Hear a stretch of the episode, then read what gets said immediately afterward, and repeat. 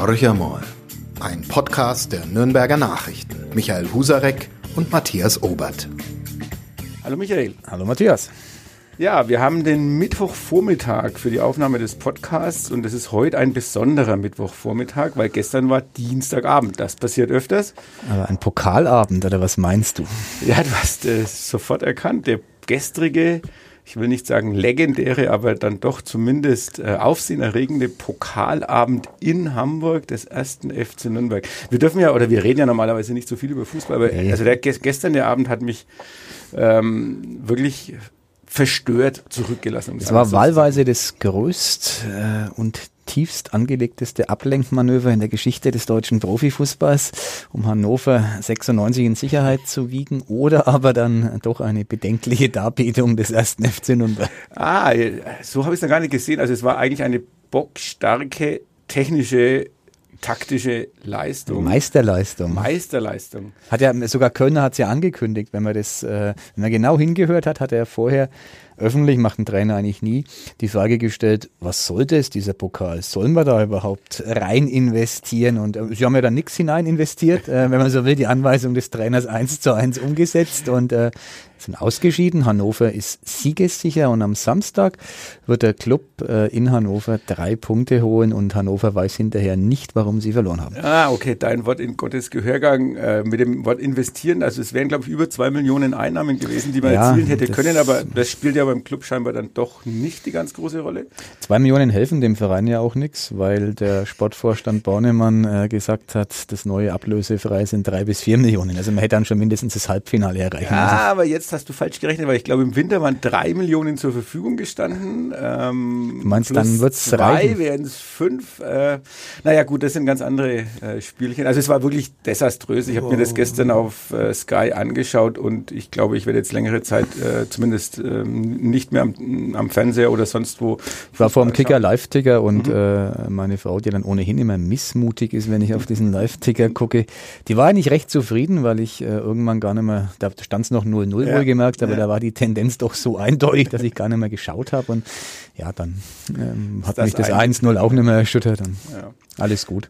Ja, also mehr Spannung war allein äh, das Elfmeterschießen dann zwischen Dortmund und Bremen. Das hat mehr Es war ja interessant, als, weil. Äh, wir haben, wir, der Club, ähm, um das Thema nochmal aufzugreifen, Bremen ein hochverdientes Unentschieden abgetrotzt im letzten Heimspiel der Bundesliga. Mhm. Und der nächste Heimgegner ist die Borussia aus Dortmund. Ergo ähm, wird es da ja dann auch mindestens, mindestens ein Unentschieden geben, weil Bremen hat Dortmund besiegt nach Verlängerung. Ja, genau. Die Logik und, ist äh, bestechend, oder? Heidenheim hat äh, Leverkusen geschlagen. Also äh, sozusagen, wir sind nicht nur in guter Gesellschaft, sondern wir haben eigentlich alles richtig gemacht.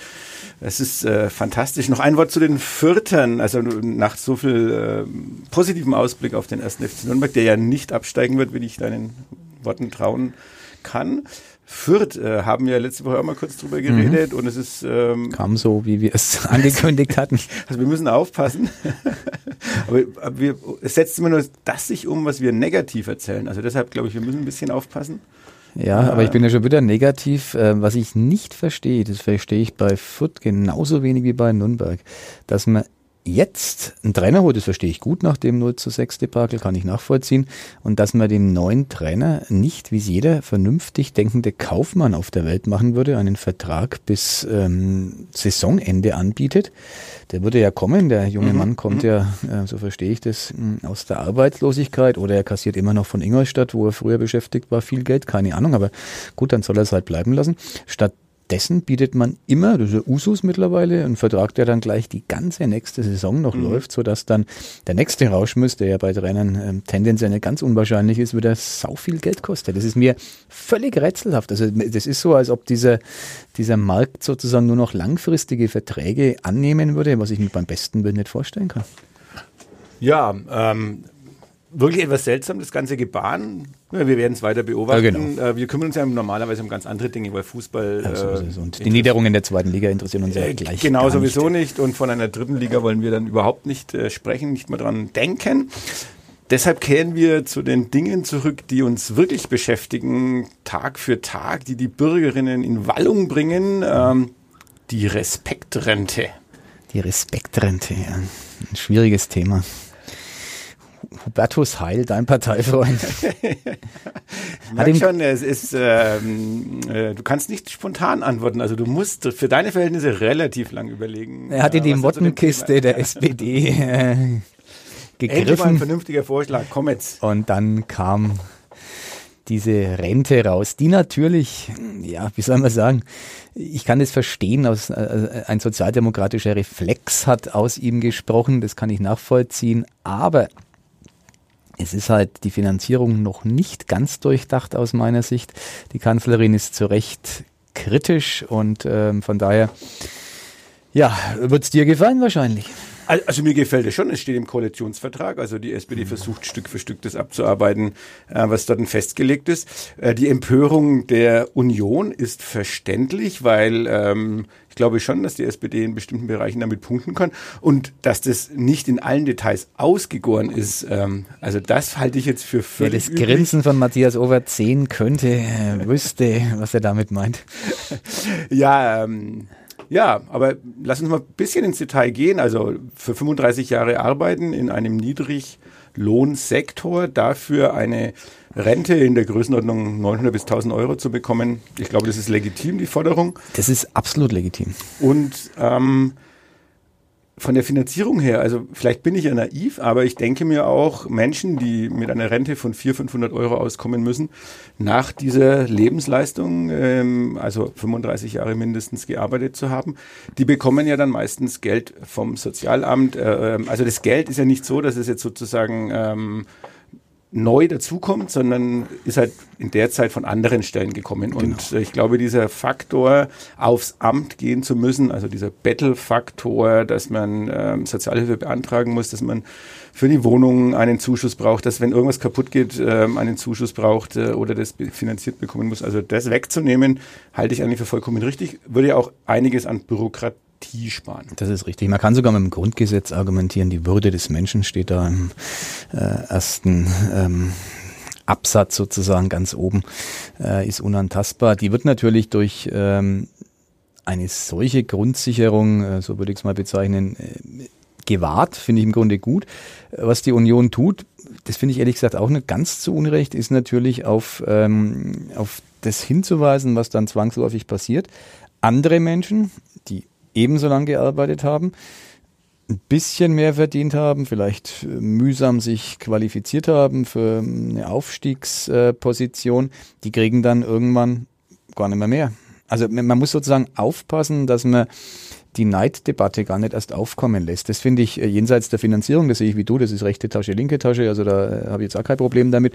Aber man muss gucken, dass man die, die Gerechtigkeit im System bewahrt. Und, und da habe ich nur keine Lösung gesehen. Das ist ein, ein gerechtes System für die fürs untere Drittel, Viertel, kann man darüber streiten, wie viel es tatsächlich sind.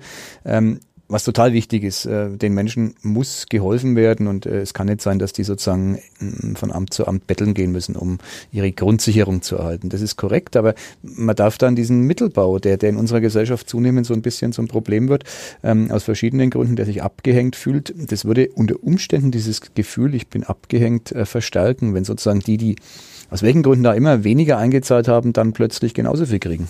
Ja, kann man durchaus so sehen, aber dann wäre ja eigentlich die logische Konsequenz, dass wir äh, auf fast allen Ebenen vernünftige Löhne zahlen müssten. Dann wären ja. wir wieder bei einem zweiten Lieblingsthema der SPD, bei einem Mindestlohn, der eben ja. nicht bei irgendwo acht oder neun Euro liegt, sondern mindestens 12,50 Euro oder noch mehr.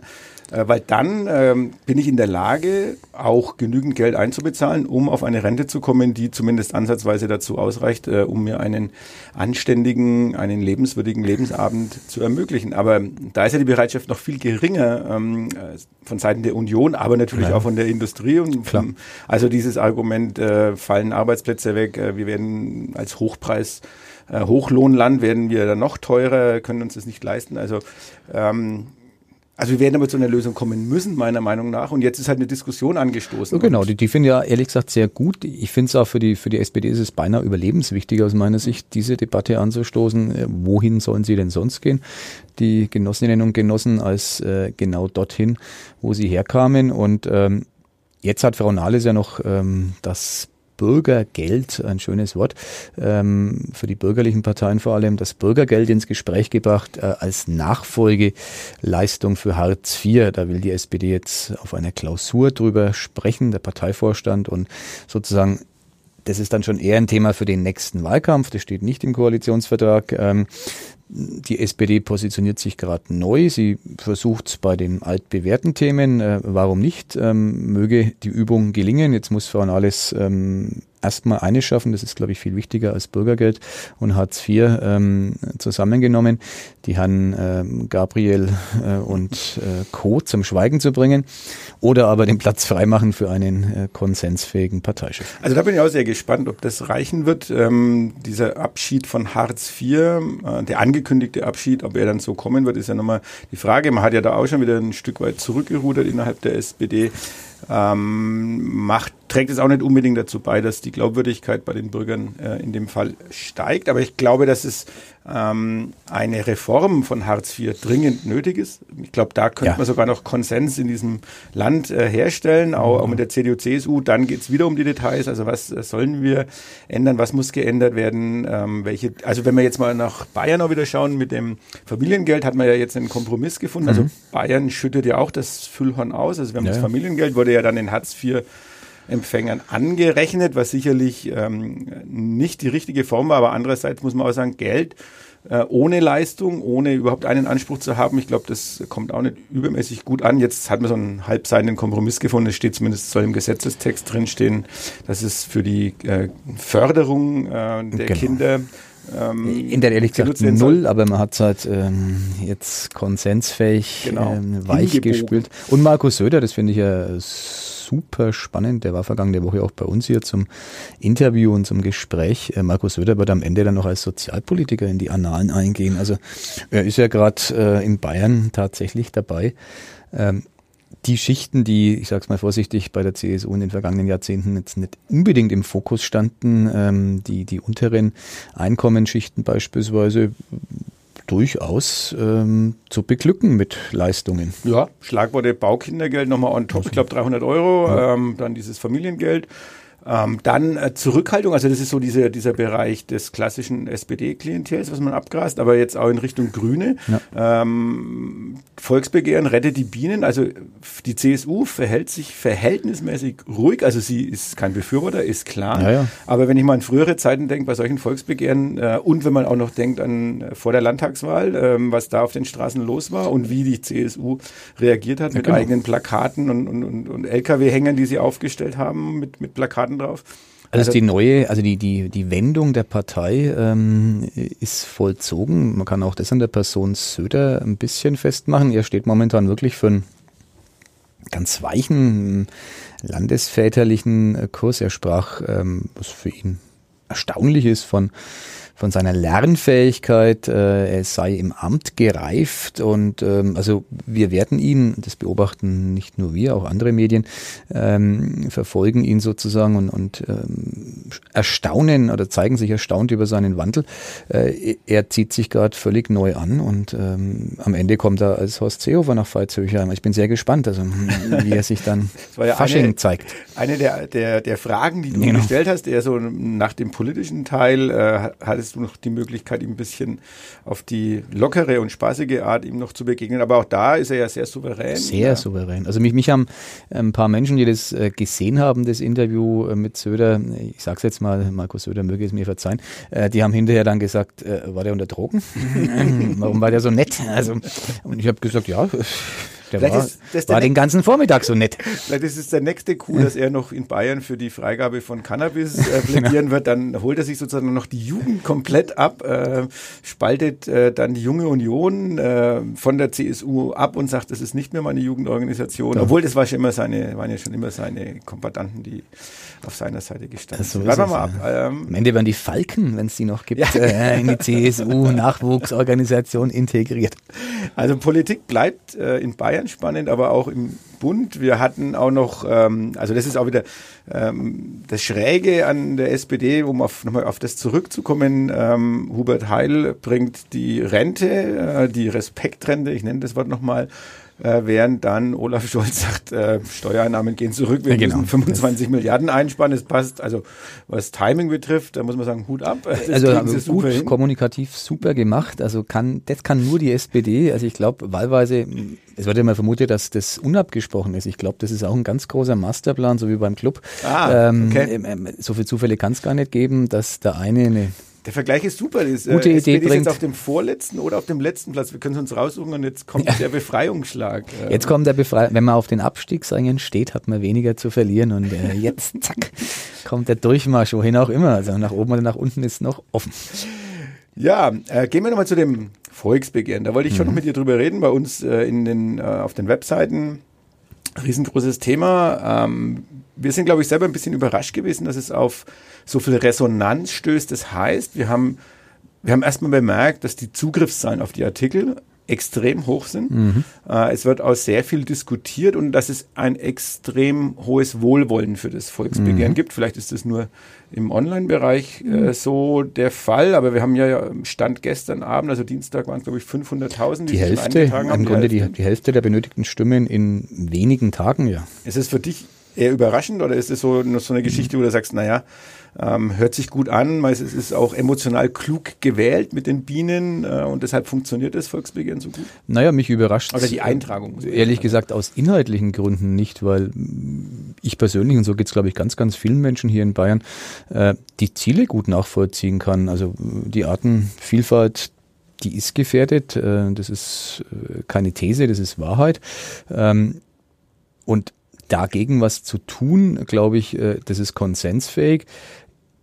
Ich finde es interessant, dass die Taktik der Gegner des ähm, Volksbegehrens, es ist ja momentan noch gar nichts passiert, muss man immer mhm, sagen. Es genau. werden jetzt Unterschriften gesammelt, wenn dies nötige Quorum überschritten wird, dann steht diese Entwurf sozusagen äh, zur Abstimmung. Äh, er wird es aber allein nie tun, weil das hat Söder ja angekündigt. Es wird dann einen Gegenentwurf der Staatsregierung äh, geben, der sozusagen die Soft-Variante hat und erst dann wird es ja interessant, welcher der beiden mhm. Entwürfe mhm. sich durchsetzt. Aber äh, ohne das Volksbegehren rettet die Bienen äh, würde es dann auch die weitere Initiative natürlich nicht geben. Insofern ist es goldrichtig, was da passiert. Ähm, Interessant ist, dass der von der CSU ein bisschen angefeuerte ähm, scheinbare Konflikt nicht verfängt bei vielen Menschen. Die CSU sagt ja, ja, Artenschutz, dafür stehen wir auch, aber wir wollen die kleinteilige bäuerliche Landwirtschaft in Bayern nicht gefährden. Das ist natürlich ein cleveres Argument, weil Bayern immer noch von der Fläche her ohnehin, aber auch von der Zahl der Betriebe und von den Verästelungen der Menschen, die in der Landwirtschaft tätig sind, von den Vernetzungen sozusagen stark landwirtschaftlich geprägt ist, stärker als andere Länder. Und ähm, der Bauernverband, der sozusagen die Lobbyorganisation der Landwirte ist, natürlich einen Rieseneinfluss auf die CSU hat. Ähm, insofern ähm, wird das so ein bisschen der Scheideweg auch, der Unterschied zwischen den beiden Varianten sein. Ich persönlich äh, bin ganz klar für die, äh, für die reine Variante, das jetzt vorliegende. Im Wissen, dass da ein paar Zumutungen für äh, Landwirte konventionelle Landwirte drin sind, überhaupt keine Frage. Aber ich glaube, nur so, wenn man, wenn man den klaren Kurs einschlägt, äh, kann man tatsächlich Klimaschutz und Artenvielfalt stärken. Und äh, ich bin gespannt, ob das dann durchsetzungsfähig ist. Da glaube ich ehrlich gesagt momentan nicht dran. Ich denke, es wird der CSU und den Freien Wählern gelingen. Ähm, der Umweltminister Glauber zum Beispiel hat sich ja auch mhm. nicht eingetragen mhm. oder trägt mhm. sich nicht ein, ähm, weil er eben diese Argumentation von Söder teilt. Ähm, da wird es ein, ein, großes Buhai dann geben. Das wird dann, da, da wird es dann wieder heißen, wollt ihr wollt ihr der Totengräber der Bauernhöfe genau, sein? Genau, es wird so eine Zuspitzung geben. Ist ja jetzt vom, vom Bauernverband wird ja in der Richtung auch schon getrommelt. Ja. Also ich glaube, das ist ja nur so äh, das erste Grummeln das aus dem Bauernverband. Das geht genau. erst richtig los. Wobei ähm, der Bauernverband gleichzeitig ja sagt, äh, wir machen ja, wir machen das ja schon und wir machen noch viel mehr.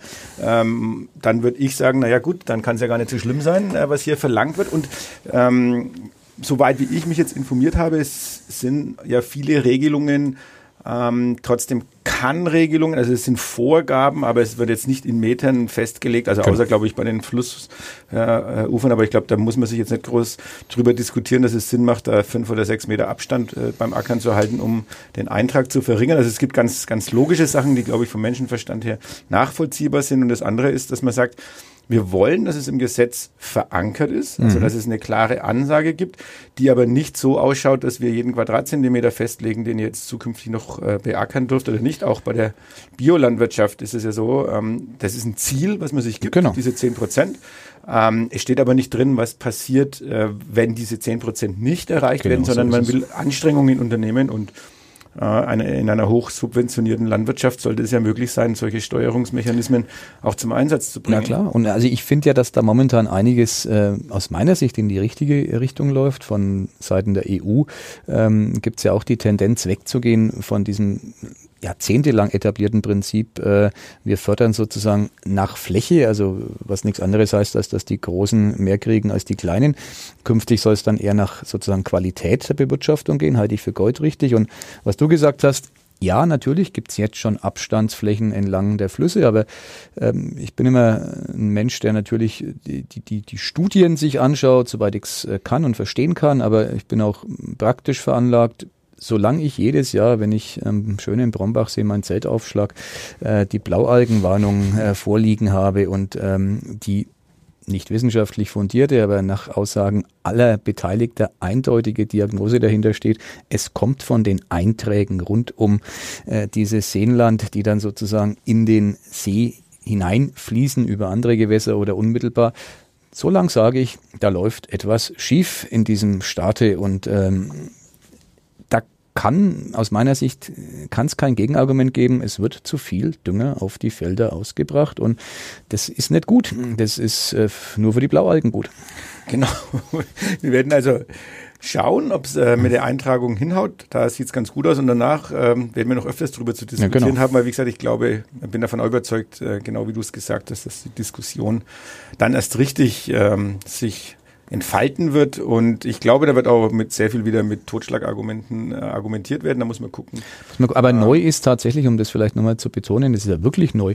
Man darf Söder ja auch mal loben. Neu ist die Zurückhaltung, mit der die mhm. Staatsregierung momentan diesem Ansinnen äh, begegnet, obwohl sie einen klaren Plan haben und dagegen erhalten äh, werden. Ähm, hätte ich mir ehrlich gesagt anders äh, auch vorstellen können, war früher auch oft anders, äh, möge die neue Milde ein Teil ähm, der neuen bayerischen Identität sein. Du, du bringst mir den perfekten Übergang, äh, nämlich die neue Milde, die ja bei äh, einer Person in, namens äh, Scheurer nicht zu spüren ist. Noch also, nicht, noch ähm, nicht. Er hat ja Tempolimit, haben wir ausführlich behandelt. Ähm, jetzt äh, wird die nächste Sau durchs Dorf getrieben, nämlich die Fahrtüchtigkeit der Senioren. Der Senioren, äh, auch äh, sein Standardsatz, mit mir ist genau. das nicht zu machen. Ja, der Mann wird nicht mehr lang zu halten sein, weil irgendwann hat er so viele Dinge ausgeschlossen, ähm, dass er dann irgendwann vielleicht zurücktreten muss, weil er einfach das nicht mehr halten kann, was er verspricht. Ähm, ich kann den Satz jetzt schon immer hören, ehrlich gesagt. Äh, mit mir wird's nicht, mit mir wird's nicht. Ähm, also der Mann ist natürlich noch viel zu sehr in seiner alten Rolle als äh, Generalsekretär verhaftet. Ähm, er sollte sie mal ein bisschen locker machen und ähm, seriöse Anliegen auch vielleicht seriös beantworten, statt reflexartig, mit mir wird es das nicht geben, äh, hinaus zu posaunen. Äh, ja, warum denn nicht? Also ich bin ja auch, ich wäre in manchen Ländern der Europäischen Union auch schon ja, ein Senior, du auch 50, Matthias, ja, ab, klar, 50 ab 50 und manche Länder schon, äh, würde mich ehrlich gesagt nicht die Bohne stören, meine Fahrtüchtigkeit überprüfen zu lassen. Ich war mal Taxifahrer äh, und äh, da ist das ein Standardprogramm, dass man äh, sich überprüfen lassen muss. Ja, das ist doch auch gut so. Es ist doch, äh, ich wäre doch dankbar, wenn zu mir einer dann sagt, ey, äh, aus diesen und jenen Gründen äh, ist es momentan vielleicht nicht geschickt, geh mal zum Augenarzt, was auch immer. Es sind ja Dinge, die man vielleicht selber gar nicht mitkriegt. Ähm, ja, klare, äh, klares Ja von mir und es hat auch, auch mit Diskriminierung von Senioren nichts zu tun. Man kann es ja dann, wenn man Lust und Laune hat und das Argument Diskriminierung hat, dann macht man es halt flächendeckend äh, für, für alle Autofahrer alle drei Jahre, keine Ahnung. Genau, also, äh, wäre auch eine Möglichkeit und ähm, es ist ja wirklich so, Verkehrsforscher haben, also die Zahlen liegen auf dem Tisch, also die, die Beteiligung von Senioren an Unfällen ist halt äh, deutlich höher. Ähm, und eine Überprüfung finde ich jetzt auch, ist jetzt äh, nichts weiter Verwerfliches. Ja, so ähm, ich glaube, es kann jeder aus seinem eigenen Bekannten, Freundes, Verwandtenkreis ähm, kennt die Geschichten, wenn halt der 80, 90, zum Teil 95-Jährige oder sie äh, ins Auto steigen und äh, mit schleifender Kupplung und auf dem Gaspedal äh, davon tuckert. Äh, das gibt's, aber es gibt genauso 85 und 90-Jährige, die souverän an, an, am Verkehr teilnehmen. Also ja. beides ist möglich.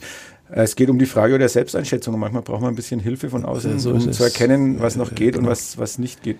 In der Annahme und in der Hoffnung, dass meine Mutter diesen Podcast nicht hört, ähm, erzähle ich jetzt mal, dass ähm, sie natürlich auch ähm, relativ stark das Gaspedal äh, drückt beim Losfahren und ich mir manchmal auch schon gedacht habe, ist das alles noch gut so beim Autofahren? Und ja, da wäre, glaube ich, einfach zur Selbstspiegelung ähm, doch so ein Element mal ganz gut. Es ist ja, es ist nichts Schlimmes, aber das ist so der, der Grundkonflikt und, und da ist die CSU halt ähm, sensibel bis allergisch, ähm, wenn überhaupt das Thema Freiheit auch nur minimal eingeschränkt werden sollte und äh, das versteht die CSU auch unter so einer Überprüfung, äh, dann natürlich ähm, ist die Grenze erreicht. Äh, die Freiheit der Andersdenkenden äh, wird dagegen eine ganze hoch gerankt. Ich glaube auch, es geht eher um so populistische Dinge, äh, wo man die Freiheitsfahne schwenkt und ja, genau. oben hält.